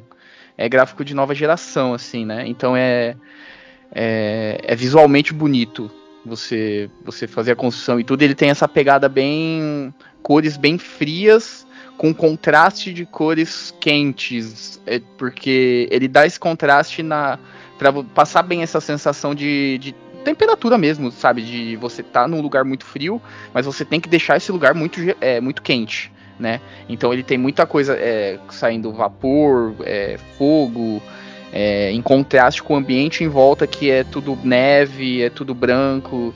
Então ele é bem legal. E ele tem essa pegada, né, que é vem do, do nome mesmo, Frostpunk, que é esse negócio mais. É, é, tudo feito com metal, é tudo feito, sabe, essa coisa mais é, cyberpunk, sabe? É, tanto que no jogo também tem é, uns automatos. É, então, steampunk, né, que fala. Verdade, eu, eu tava procurando esse nome. É, ele tem até um, acho que é depois um pouco mais para frente do jogo é, auto, automatos, né? Que são aqueles robôs gigantes e tudo para te ajudar nas construções. Então ele tem muito essa pegada. E cara, a música ela é uma música bem é, é, or, é orquestra, é orquestrada, um, uma, tipo ópera, um violino, sabe? Uma música bem aquela coisa para parece que é para deixar aquel, aquele clima de calmaria no sentido de que não existe nada, sabe? É só você o frio e a sua população, eles têm que se virar, sabe? Então ele tem muito essa pegada. E falando agora do jogo, na minha opinião, que eu acho sobre ele. É, meu, ele. Eu trouxe ele porque ele é. Ele fez uma coisa que muitos jogos não fizeram há muito tempo, assim, comigo, de pegar, sentar, jogar e, cara, esquecer do tempo, sabe? Eu tô jogando, tô jogando, tô jogando, eu tô achando, tipo, a última vez que eu joguei, eu acho que eu comecei umas 8 horas da noite, 7, 8 horas. Na hora que eu, eu achei, eu, na minha cabeça, achava que era umas 11. Na hora que eu fui olhar, era tipo duas e meia da manhã e eu tava jogando, sabe? Então, tipo, aquele jogo que te, é, ele te prende. Tipo, você vê que o fio tá chegando, você, tem, você começa a ficar meio que desesperado para pegar recurso, a sua população tá, tá te enchendo o saco. É, tá acontecendo as coisas em volta, é, os batedores estão achando mais recursos, tem mais gente vindo, aí você tem que fazer escolhas difíceis, por exemplo, se você acha um grupo de, de pessoas, você tem a escolha de não deixar eles lá, é, ou mandar eles virem, tipo, no caminho sozinho, ou os batedores trazerem eles, e cada opção traz uma consequência, né? A de mandar eles, eh, eles ficarem lá, você não vai aumentar a sua população. Mandar eles virem sozinhos, por exemplo, alguns podem morrer no caminho. Se os batedores vierem junto, todo mundo sobrevive. Mas só que chegando lá, você tem que estar preparado que vai ter mais gente. Vai precisar de mais comida, mais recursos, mais casa. Então você. E, e o frio vim, o frio chegando, você começa a olhar o calendário e, tipo, você tem que melhorar o seu reator, porque ele, ele aguenta até um certo grau de temperatura é, depois daquilo ele não vai é, aquecer a, a, a, mais, então você tem que melhorar. Meu, é muito foda. Ele pode superaquecer, tem a opção de você superaquecer ele, é, você sobrecarregar ele. Se ele superaquecer, ele explode, acaba o jogo, né? Então é, é, um, é um jogo que te deixa muito ligado, porque você fica muito vidrado em tá acontecendo tudo ao mesmo tempo. Tem, então, meu, é aquele jogo que eu. Na hora que eu fui olhar, era duas e meia da manhã, eu falei, caralho, mano e, sabe, parece que não passou o tempo, que é muita coisa acontecendo, você tem que fazer muita coisa. Você tem que se você se preocupa muito com, com tudo que tá acontecendo. É muito foda, ele te vibra muito esse jogo. E. Cara, ele é um jogo assim, simples no sentido de, de construção, né? Não tem muitas construções elaboradas que vão fazer muita coisa. É meio que coletar recurso, ter a casa para toda a sua população é, médico, é, parte de tecnologia para você melhorar as coisas e, cara, é ir sobreviver ao frio. É, na campanha fechar o jogo, senão fazer o jogo sem fim. É que nem aqueles jogos tipo Don't, Don't starve, sabe? Que você vai vendo quantos dias que você aguenta o máximo, sabe? Que cada vez vai passando o tempo vai ficando mais difícil. Né? O frio começa a vir, a variação de temperatura começa a diminuir o intervalo, começa a vir tempestades de. Enfim, N, coisas começam a acontecer. E, cara, para mim, que me eu só trouxe ele por causa disso, que é aquele jogo que eu olhei assim, eu perdi a noção do tempo que eu tava jogando, cara. E isso faz muito tempo que um jogo não faz isso comigo. E vai sair o 2, já foi anunciado. E eu tô esperando sim, eu quero ver como vai ser, se vai ser um tão bom quanto esse primeiro. E, cara, ele tem os seus probleminhas, alguma coisinha aqui, alguma coisinha ali. Ele acaba sendo um pouco repetitivo depois que você joga por muito tempo, porque ele não tem muita mais variação de coisas para você fazer. Mas é um jogo muito interessante, é muito bom, cara. Eu vou dar um 8,5 para ele. Tá aí, 8,5 dado para o jogo Frostpunk pelo Sr. Wesley. Sr. Francesco, não mostra tudo aí, arranca e, e põe na mesa. Caramba, velho, vou ficar sem, porra. então, Cara, o jogo parece ser muito interessante, cara, muito interessante mesmo, porque ele é baseado só em, focado, né, nessa questão de você evoluir tudo aquele ponto central, tanto que você tá dentro de um buraco, né, o jogo. E tudo vem e que é o cu do mundo, né? Se tornou o cu do mundo, né? Que é um centro quente que em volta vai só pessoal se desenvolvendo, né? Mas, cara, falando sério agora, é, o jogo, cara, ele tem muita coisa interessante. Essa questão de temperatura, eu nunca vi nenhum outro jogo, cara, trabalhar com isso. O jogo faz isso numa maestria, cara. Só vendo a gameplay aqui, você já vê que o jogo traz com ele essa seriedade na questão de tipo é, todos os tipos de escolhas que você faz e, e, eles te dão consequências. Não existe jeito certo de se jogar. Existe um jeito que você quer jogar, trazendo uma estratégia com você, cara. É bem legal. O jogo se torna muito mais dinâmico por causa disso, né? Tanto questão de vocês falarem do trabalho escravo infantil ou não, então são dilemas morais que tem dentro do jogo muito interessante, cara, o jogo trabalhar com tudo isso. E o mais importante, é uma jogabilidade envolvente, cara, porque você vê tudo desenvolver, que nem a gente estava falando no. Eu falei, né, no episódio dos jogos online, que, cara, o ser humano tem essa questão de, tipo, gostar de ter uma coisinha e ver ela se desenvolver, evoluir.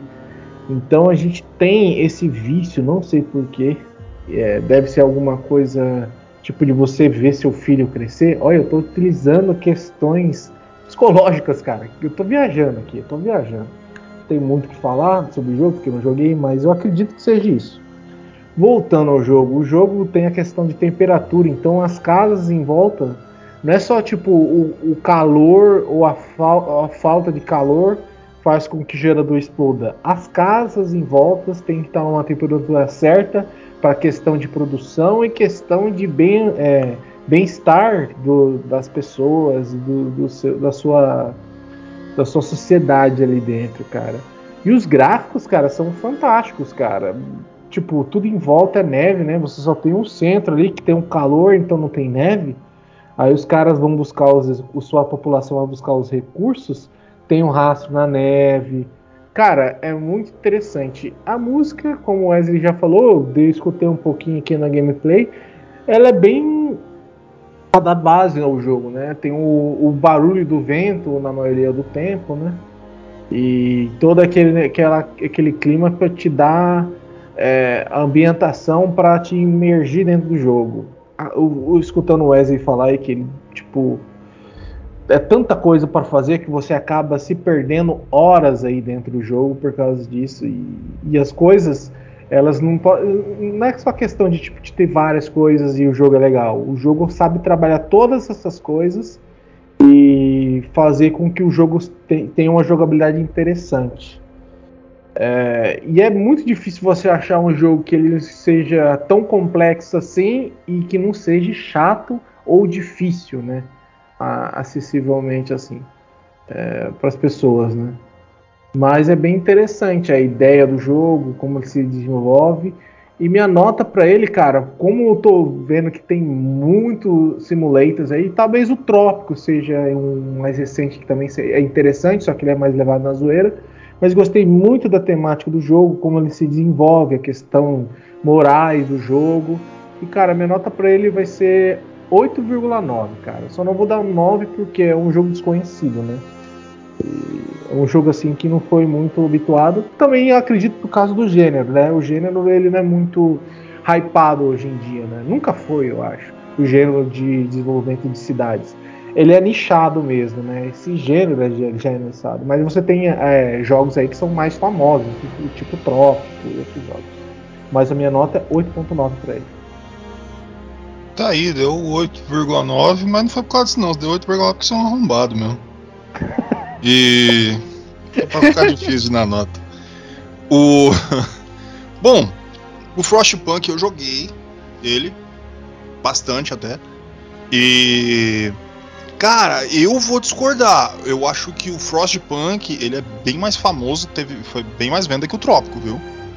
Que sério? É... Você sério. o Trópico 6? Sim. É que eu nunca ouvi falar ele, teve, jogo, É que véio. ele teve um hypezinho sim. Acho que ele saiu até na, na E3. E3? O Frostpunk 2 foi anunciado na E3, com é. o trailer e tudo. Ah, ele, ele, não, ele teve um hype. Pode discordar que eu não sei porra nenhuma dessas coisas. eu só quis pagar aqui de bonitão, mas eu não sei porra nenhuma. Eu ah. confesso. É que assim, tem as máquinas de, de dinheiro do, desse estilo, desse nicho, que é Age of Empires, que quando sai vai ser do caralho e essas coisas assim. A questão do Frostpunk é nem isso, ele é bem famoso. Ele foi, foi um jogo muito, muito, muito bem quisto, muito bem vendido. O, eu, a questão. Eu acabei conhecendo ele mais por causa dessa questão meio polêmica, entre aspas, das suas decisões de dele ser esse tipo de jogo que você tem essa coisa das leis, cada decisão que você toma é, é uma consequência e nem todas são moralmente é, é, é certas, né? aceitas. né? Aceitas, né? O, Mas o Tropo também. E, e, e, ele foi bem no hype disso, entendeu? O jogo. E nisso ah, ele sim, cresceu. Sim. Por, por, ele, ele por ele ter né? essa parte. E é tipo assim, é que é, ele foi visto mais por causa disso na, na pelo pessoal, sabe? Por mídia e uhum. tudo. Mas aí o pessoal foi jogar e viu que é um jogo muito foda, entendeu? Mas ele primeiro, que eu, pelo menos eu conheci o jogo assim, dele ter essa parte dessas escolhas morais e tudo, que era meio controverso e tal, mas aí depois viu que o jogo era foda. Foi um marketing, né, que eles fizeram. É, é, também, é. É igual o Mortal Kombat, né, que a gente já falou sobre o, o no episódio, que não tira o mérito também, né? Ah, tipo, eu pensava que era do Sérgio Moro, o Sub-Zero Sérgio Moro. Não, caralho. do, do Mortal Kombat ser um jogo violento e tudo pra época. Ah, sim, eles sim. É, pegaram isso pra alavancar o jogo. Então o Frostpunk fez isso também. Mas parece Sérgio Moro. É. tá que pariu. Bom, posso dar nota? Pode, pode. Você que chamou ele na xixa. Cara, é foda. O da 8,9 ainda fica me zoando ainda também, junto aí na minha nota. Bom, é o seguinte. O, a diferenciação aqui é que assim, é óbvio que a gente vai ficar usando jogos como SimCity, Age of Empires, essas coisas para esse tipo de jogo de construção. Apesar do Frostpunk ele ter uma ideia realmente que é diferente. A Age of Empires também teve muita decisão, como é a parte histórica, muita decisão que é muito errada, saca? Que você tem, às vezes tem que tomar para você conseguir ter sucesso no jogo, mas o Frostpunk ele realmente dá aquela liberdade. O que me faz falhar o Frostpunk é o fato que a quantidade de recurso no jogo ele é limitada. É, eu acho que o Wesley já falou. Mas vai chegar uma hora que não vai ter mais o que fazer, vai ser só administrar. Aí você começa a perder um pouco. Por isso que eu acho que o Frostpunk não é aquele jogo, por exemplo, Age of Empires, o nego joga mil horas, duas mil, três mil horas. Frostpunk é aquele que você vai chegar àquele ponto onde você vai fazer tudo que você vai ver e você vai parar, saca? eu, acho que o problema do Frostpunk é o fator replay. Lógico que vai ter aquele cara que é viciadaço, que vai falar, eu joguei 50 mil horas. Eu falei, lógico, tá certo, é, você é foda. Mas assim, o Frostpunk ele tem o, esse, esse probleminha. Eu acho que dá pra ter mais coisa, mais recursos para você procurar. Tipo, recurso de exploração. Obviamente que o, o, recurso de exploração não ia caber aqui, já que é a última cidade do mundo, né? Então não tem muito que eles ficar procurando atrás de lugar nada. Então a exploração vai ser mais atrás de recursos, as coisas, mas fora isso, para mim ele é um puta jogo da hora e eu vou dar 8 para ele. E tá aí, entregue 8, nota altíssimo para Frostpunk. Punk gelado. Bom, vamos falar de do Espinho Negro agora, Blackthorn. Do joguinho que o senhor Chesco aí, deu 8,9 pro outro, né? Agora vai saber o que ele vai dar. E perguntar para ele, e aí, fala tudo, não, não, não esconda nada, se entregue, arranca a roupa e, e, pode falar. Ô, oh, mas já é a segunda vez véio, que você manda arrancar a roupa. Vou começar a acreditar nesse cara, relaxa aí, mano. Quero dar. Que isso, quero não, eu não quero não. Então, cara, eu falei bastante do jogo lá na descrição. É, é isso aí, tipo, o jogo é divertido, gostoso de jogar. Você vai gostar de jogar do começo ao fim. Talvez lá no final seja um pouquinho mais difícil, cara. Você tem que tentar várias vezes conhecer o jogo. Mas de resto, cara, eu expliquei gráfico, som, é, dentro do Super Nintendo é bem legal. E a temática é bem interessante, né? A Blizzard ela consegue desenvolver histórias até num jogo de dama, né? É, ela consegue bem que a história parece só meio amarradinha aí para dar um sabe, dar um contexto, vai. Mas cara, é bem feita a história, não vou te negar, tá ligado? E o jogo ele te entrega essa casualidade, mas ele tem a sua profundidade, vamos dizer assim, histórica. Na história. Eu tentei falar difícil, mas só soei mais babaca do que eu já sou. Mas, o, o, jogo, cara, é divertido, tem como emular, todo mundo consegue jogar tal. E minha nota pra ele, cara, vai ser 8,5, cara. Assim, ele é um jogo divertido tal, mas é isso, tá ligado? Ele não sai muito da, daquilo que ele promete e tal, ele não é revolucionário. E, e logicamente a gente tem outros jogos aí, tipo do Wesley, um jogo tipo que ele consegue entregar tudo, tá ligado? Ou, ou quase tudo do que ele promete, de promete não, do estilo, sabe?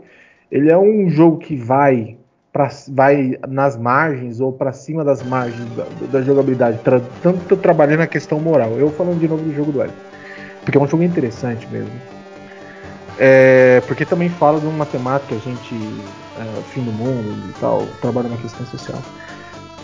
Não que isso é importante para um jogo, mas enfim, mas o Blackthorn, ele é mais uma aventura, sabe? Você joga, de, é como os jogos antigamente eram feitos. E ele é bem mais casual na questão, de jogabilidade também. E ele não é muito difícil também. Então, é, Prince of Persia ele tem mais adeptos aí, tanto pelo classe, ser um clássico, né?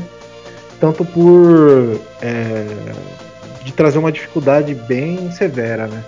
É, você vê a progressão das fases ser tipo de pouco em pouco. Cara, o, aquele francês filha da puta que fez esse jogo, cara, ele fez. Cara, eu acho, eu acho que foi o primeiro jogo que ele fez, né? Esse jogo aí. E se não for, foi um dos primeiros. Cara, ele, leve design o do Prince of Persia.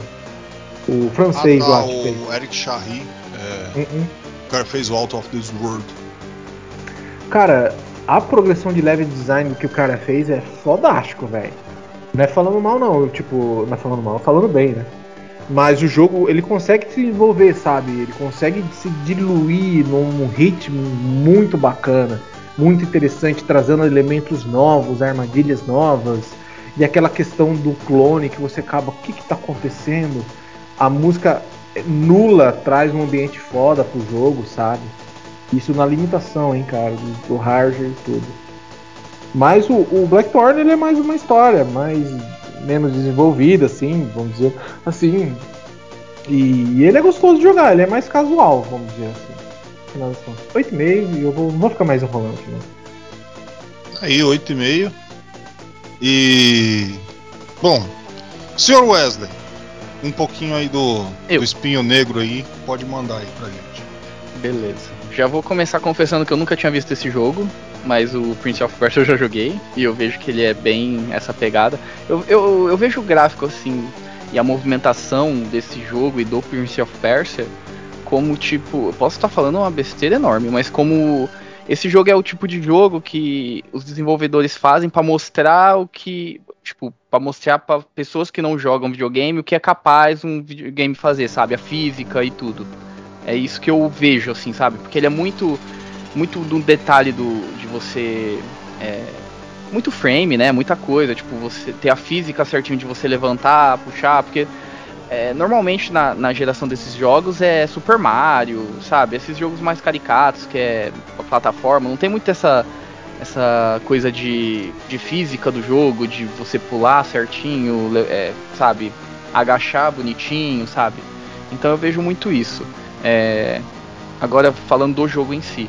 Cara, parece ser um jogo legal, é interessante. É, só, tipo assim, na parte de combate, é só nessa. É só dando tiro só.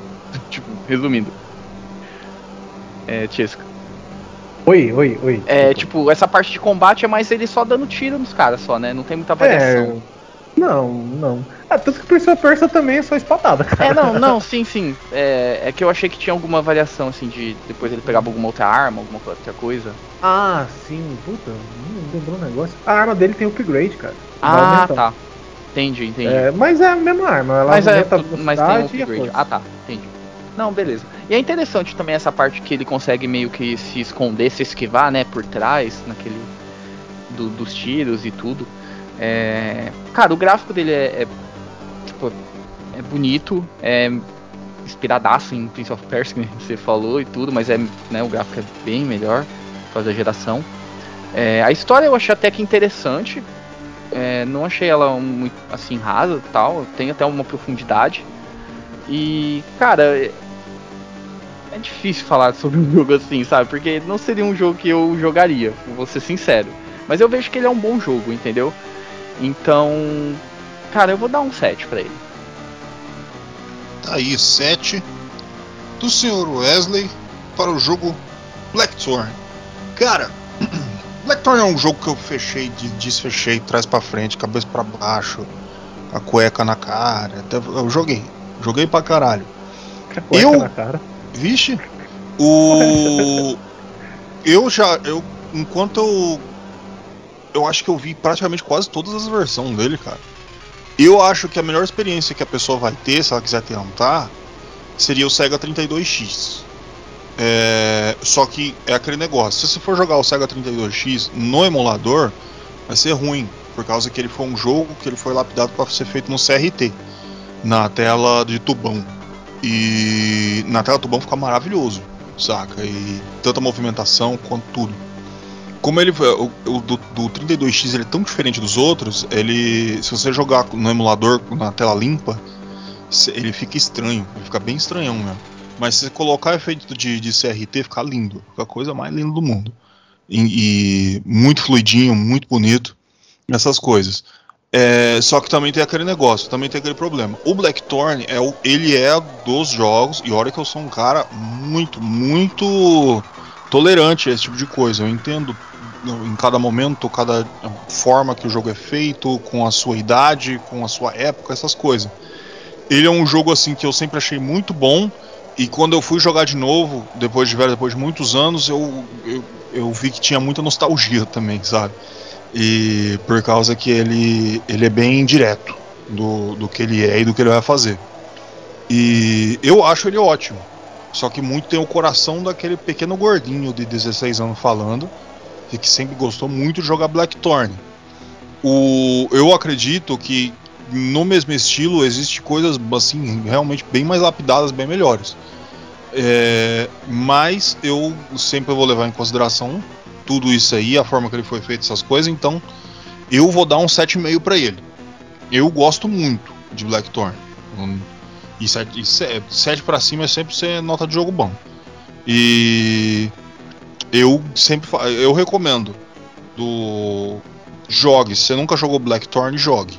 Ele é realmente bem interessante, principalmente o, o fato, por exemplo, naquela época seria um jogo aventura, single player aventura. Hoje eu já acho que ele já caberia mais como puzzle, porque ele é realmente lotado de puzzle para você ir, para você voltar à plataforma, é, a forma de você é, ver o inimigo e essas coisas. Eu então eu vou dar 7,5 para ele. Essa é minha nota e amém. Bom, daí eu já grudo do que eu tenho que falar mesmo. Que é o Slenderman. Eu sei, eu sei que, você, que, que as pessoas né, me xingam aí. Tem esse mesmo espírito do Tiesca aí, né? Fica falando. Esses jogos tranqueira. Mas eu, eu, eu, eu, quero entregar o, o esforço que é do, do, do rapaz do Indie. Que ele chegou, ele pegou aquilo e tentou fazer e realmente ficou muito bom. Porque, mano, se você for botar ali na caneta quanto custou esse jogo, não deve ter custado nenhuma paçoca. Ele só deve ter pegado, fez, feito os modelos rápido no, no Blender, ou se ele não baixou da internet e juntou uma coisa com a outra e, e tacou no, no, no Unity. E mandou ver e ficou muito bom, cara. Explodiu. Lógico, ele já tinha a, a, a, internet já estava com a perna aberta, já esperando alguém fazer um jogo do Slenderman, mas ficou realmente muito bom. Ele foi, não é à toa a quantidade de download dele e de gente com o cu na mão aí. E mesmo assim, eu também vou considerar, não sou idiota de chegar e falar, não, porque o jogo ele é indie, ele é foda, não sei o que, eu vou dar 9,5. Não, eu sei, eu vou dar 7. Eu vou dar 7 por causa de todo o esforço. 7 é uma nota de um jogo muito bom. Sabe? Se fosse ruim, eu dava 5, saca? É 4 pra lá, mas eu vou dar 7, porque eu acho que ele é realmente fidedigno. Aquilo que ele demonstra e o que ele entrega. Bom, senhor Wesley, você que, que adora jogo terror, pode Adoro. falar aí do, do Slenderman. Slenderman. Bom, é, Slenderman eu vejo que ele foi aquele jogo feito por causa da, de, desse, dessa lenda urbana, né? Dessa lenda que foi criada na internet. Creepypasta. Creepypasta, exatamente. Dando o nome certo às coisas certas. É...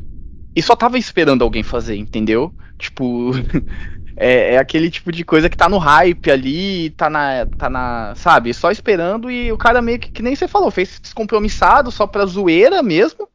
E acabou estourando, né? Porque, tipo, tudo que estoura é na zoeira, a maioria das coisas, né? Hoje em dia, isso acho que sempre vai ser assim. aquele hype de alguma coisa. Então, mas o, no final o jogo era muito muito bom. No sentido que, cara, dava medo, tá ligado? De você jogar ele, ele. O que ele se propôs a fazer, ele fez. É, que nem você falou, parece ser um. É, é um jogo muito simples. É, qualquer um poderia ter feito, mas ele fez e tudo. E ele acabou sendo tão bom mesmo que acabou fazendo escola para esses outros jogos que eu tinha comentado anteriormente. Que é essa de você coletar alguma coisa no, no mapa e ter alguém te perseguindo, sabe? Tem diversos jogos hoje em dia. A maioria é online para você jogar com amiguinho e tudo, que é muito divertido. E eu acredito que ele foi um dos primeiros a fazer isso desse jeito, entendeu? De... Então, cara, é um jogo que, querendo ou não, ele acabou fazendo escola, né? Virou um, sabe? Então, por causa disso tudo, cara, eu vou dar um 7,5 para ele. É um jogo bom. Bom, bom. Tá aí, 7,5 bom, bom. Jogo bom, para para o senhor Slenderman. Senhor Francesco, não nos adocique aí, feche esse essas notas aí que estamos dando. Pode mandar. Então, cara, antes de tudo, Slenderman, ele é um jogo inovador, cara. Isso é inegável. Ele fez um estilo de jogo, pelo menos, que não estava no mainstream nem, nem conhecido. É, na questão de susto, né? Esse horror game foi o Slenderberg que colocou esse passo à frente. Posso estar falando besteira, mas é a experiência que eu tive, tipo, na época. É, de, depois do Slenderman, eu acho que até o Gordo falou isso, outros jogos do mesmo tipo de jogabilidade, onde o personagem principal é invulnerável, assim, nessa questão é vulnerável no caso, é vulnerável e você não faz nada, você só tem que fazer o objetivo. É vulnerável é quando você recebe dano de qualquer jeito e você não vai conseguir se defender. Eu acho que a palavra que você está tentando é indefeso. Indefeso, tudo bem. Indefeso. Então, é... a questão, o jogo, agora eu perdi a linha de raciocínio. Indefeso. É... Então, o jogo ele traz essa jogabilidade onde você não consegue se defender, tá?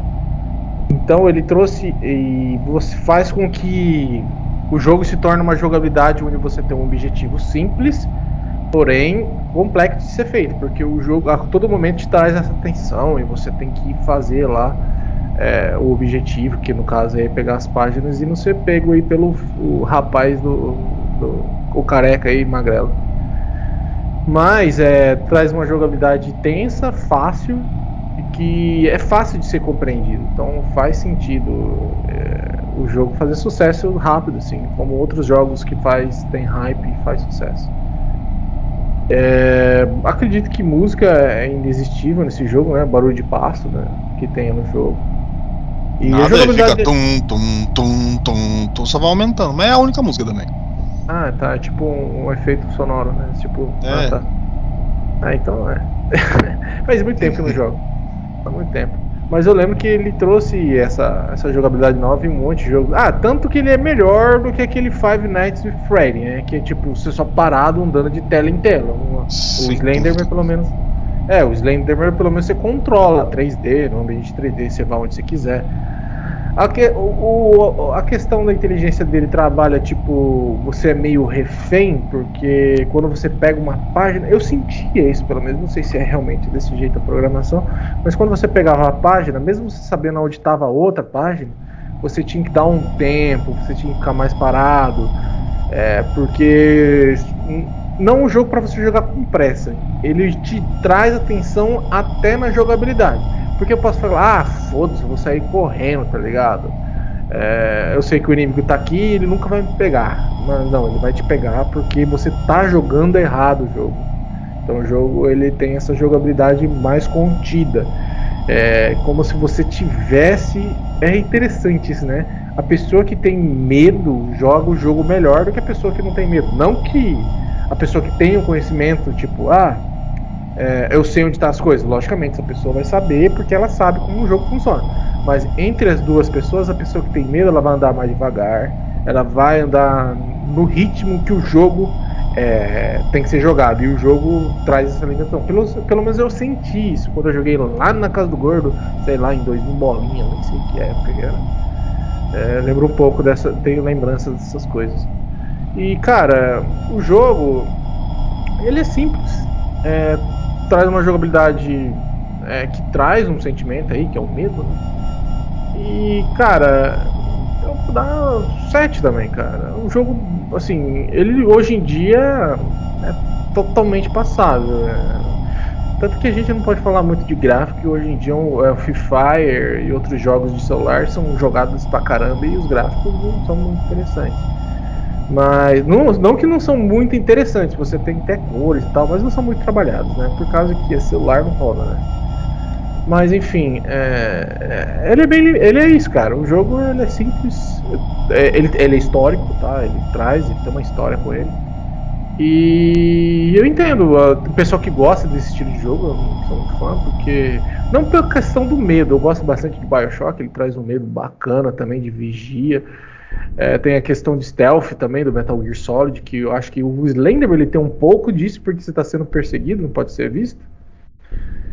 Mas, cara, hoje é um jogo, um jogo passado. Ele é como se fosse um jogo para você entender como que as coisas eram naquela época e como que por que, que ele fez sucesso. Mas ele tem uma jogabilidade até bem fechadinha e tal. E ele funciona bem. É 7 a nota para ele. Tá aí, 7. Vamos fechar as notas aí. Disco. pulou, pulou. Oxe, pulei onde? Olha, é macho. Ó, oh, vamos lá, deixa eu fazer as contas aqui, pode falar. É...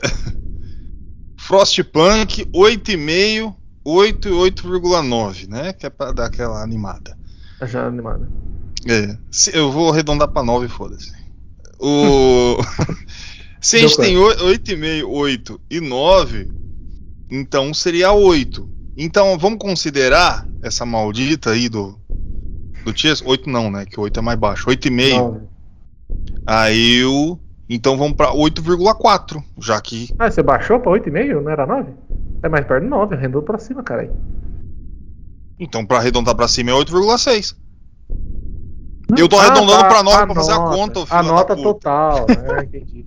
A nota total você tá falando, né? É. Pensava que era a minha nota. Minha nota foi 8,9. 8,9. Mas tudo bem. Não, você não tá usando o programa pra fazer isso aí, caralho? Não, o programa que eu uso é o meu cérebro. Ah. Que é aqui eu e a caneta. Que tá eu bom. sou um rapaz que gosta de sofrer, você tá ligado? Tá, tá bom. Eu gosto de fazer tudo do jeito mais difícil. 8,6. Vocês aceitam? Tudo É. bem. Tá bom. Ah, 8.6, tá bom. Tá aí. Blackthorn, espinho preto, Uhum. 8,5, 7, 7,5. É o mesmo, mesmo esquema, né? Entre o, o 8,5 e o 7,5 tá, tá, tá ali o 7. Não, não é o 7 tá no meio. Caralho. 7 é mais baixa. O 7, 8,5 é a menor maior. 7,5 tá ali no meio. Então a gente tem que mandar ali pra subir ali, né? Hã? Ali, Ninguém 8. tá prestando atenção. É, eu, eu tô- Eu só quer saber a nota final e acabou, tá ligado? 8. Pronto. Pronto, Botei tá oito. Ai. Eita. Agora o Slenderman. 7, 7, 7,5. Se eu tenho 2, 7, 7,5, 2, 7 puxa pra baixo o 7,5. Então a gente pode colocar aqui um 7,2 aqui, ó. Eu sou um matemático. 7,2 para Slenderman, Bla- 8 para Blackthorn e 8,6 para Frostpunk. São as notas dadas aí do controle 3. Eu nem perguntei se os caras aceitam, porque se não aceitam eu não vou fazer de novo. A gente E- aceita. O que você falar, a gente aceita aqui, gordo. Não tem problema. É, a gente aí- sim, Assim Na parte das gosto. notas, tá bom? Aí bonito. A Tá parte com da moral, nota tá com moral. É. Eita, a caneta do pai tá afiadaça. Bom, vamos, vamos se, se despedir aí dos nossos queridos ouvintes. Bom dia, boa tarde, boa noite, dependendo do horário que você tá ouvindo a gente. Muito obrigado por ter ficado aqui com a gente até agora. E se fizer muito frio, põe um agasalho. Caraca, velho. Aqui foi o Francesco, obrigado pela sua audiência. E, cara, é, eu não tenho que falar, eu ia falar alguma coisa, mas não falei nada, então vou deixar sem falar nada. Eu acho que ficou pior do que tava que eu não falar, quando eu não falei nada. É isso aí. Eu pensei que você ia falar alguma coisa com tipo, cuidado com o careca que estica o membro. Alguma coisa, mas tá bom. Puta, eu não tinha pensado no seu jogo, eu tinha pensado no meu, mas ia ficar uma merda, porque ia falar, ah, o espinho negro e tal. E... Mas É. não veio nada em cabeça. É cabeludo e nervoso. Bom, Esse aí foi bom, cara. Cabeludo e nervoso. é o nome do jogo. é, bom, vamos lá. www.controle3.com.br Sitezinho todo lindo, todo trabalhado ali, rapaz, ali. Na hora que o Wesley começa a programar ali, ele já afia tudo ali, ó, bem bonito, cada coisa centralizada. É um profissional. E esse site que foi entregue aí para vocês vai ter todos os nossos episódios. Repetindo, www.controle3.com.br. Fácil demais aqui, ó. Eu chego aqui rapidão e eu já coloco o site. Eu tentei procurar aqui o, o atalho, mas não deu certo. Então eu vou escrever aqui junto com vocês. www.controle3.com.br. Olha lá. Que bonito. Olha aí, rapaz, que bonito. Que lugar bonito. Tá aí Lindo o controle de 3. É muito bonito. O Estamos aí chegando beirando os 90 episódios. Pronto pra você. Ah, mas eu não gosto de ver um site coisa de velho tralando o mortadela no que louco. Não, minha querida. Você pode escutar também onde você quiser. Ali você pode chegar no Spotify. A gente vai estar lá no Spotify. Ah, mas não quero Spotify. Eita, pu- filha da puta. Ó, não tem só Spotify, tem o Deezer. Com o Deezer, você chega ali e você também se acaba. É, mas vai se fuder. Tenho, tenho a, a Amazon. A Amazon tem o careca. Ele tá lá, nossos episódios estão todos lá. Você é Prime ali, você entra lá e consegue. É, eu não sou Prime, Prime é a puta que tem. Não. Você também consegue ver no YouTube. YouTube é de graça, YouTube é fácil, lá onde você vê ali pra receita de macarrão carbonara. Você também pode chegar e ver o controle 3 ali cheio, todo bonito, coisa mais linda do mundo. Ah, mas esses meninos é esforçado. Claro, a gente entrega tudo aqui para vocês. E você pode também nos ajudar. Ah, mas como? Você vai, chega, você pode simplesmente chegar no site www.controle3.com.br, vai ter um botãozinho ali, ó. Você dá uma roladinha, que é aquela roladinha gostosa. Então é lá, PayPal. Pau, você chega em Pay. Aí você aperta ali em cima. Pay. Donate now. Aí vai ter a quantidade ali se você quiser entregar dinheirinho para nós aí do jeito que você quiser, meu querido. Tudo que você quiser. Ah, mas eu sou uma velha moderna, eu quero dar Pix. Ah, vai tem Pix. Se você chegar no nosso site, vai ter o QR Code. Você pode colocar aquele seu celular com aquela janelinha ali, pimba! Você pode entregar quanto dinheiro você quiser. Se não quer no QR Code, a gente dá a nossa chave, não tem problema. Pode usar a nossa chave à vontade, entregue dinheiro quanto você quiser. Controle 3 oficial outlook.com. Controle 3 oficial outlook.com. Você vai chegar e você pode entregar quanto você quiser. Pode pegar 10 centavos, não tem problema, a gente vai ficar extremamente feliz. Ah, mas não tem dinheiro. Não tem problema. Não precisa entregar dinheiro. Esse programa é de graça. Ele foi feito para você, a gente está fazendo para você fel ser feliz e para a gente também continuar aqui sempre, todo santo quinto-feiro aí, sem falta, nunca falhamos, hein? E eu sou o Gordo, foi o Condor 3, uma boa noite.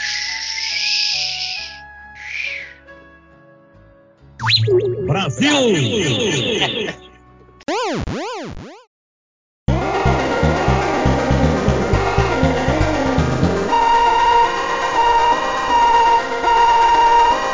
Você ouviu o controle 3. Boa noite.